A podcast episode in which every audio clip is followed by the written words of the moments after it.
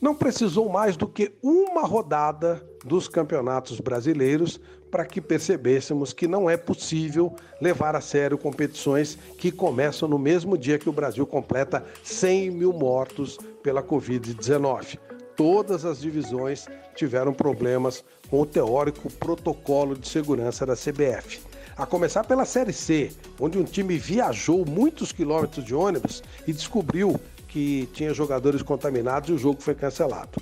Na Série B, o árbitro que veio de Alagoas para São Paulo para apitar o jogo da Ponte Preta estava contaminado pelo jogo da final do Campeonato de Alagoas. Pior, agora ele não pode nem voltar, porque ele ficou num hotel confinado esperando passar o prazo, até que tudo se resolva se ele, tomara, for assintomático. E o mais grave, mais exposto a todos, foi o caso do Goiás. A pandemia no Planalto Central está muito grande. O Goiás teve nove jogadores com problemas, só que o resultado chegou algumas horas antes da partida ser realizada. Uma coisa absurda, uma coisa que não tem o menor sentido. Mesmo assim, a CBF insistiu em fazer o jogo. E o São Paulo também, talvez pensando em levar vantagem, não fez nenhum movimento de solidariedade.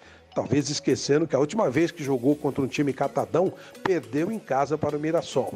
Mas, felizmente, pela primeira vez na história, alguém do STJD teve bom senso e simplesmente impediu que o jogo fosse realizado.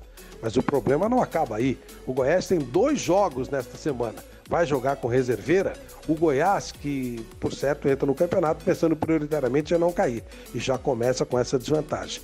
Enfim, uma bagunça que não surpreende, mas uma bagunça que foi desmascarada muito rapidamente.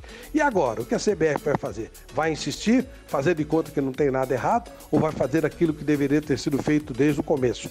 Ou adiar o início do Campeonato Brasileiro, ou fazê-lo confinado, como os lugares civilizados do mundo estão fazendo. Enfim, aguardemos os próximos passos. Mas uma coisa já ficou clara: o tal protocolo de segurança conseguiu complicar até a vida de um dos melhores hospitais do Brasil e talvez do mundo. O nome do hospital, pela primeira vez em muitos anos, foi veiculado de forma negativa.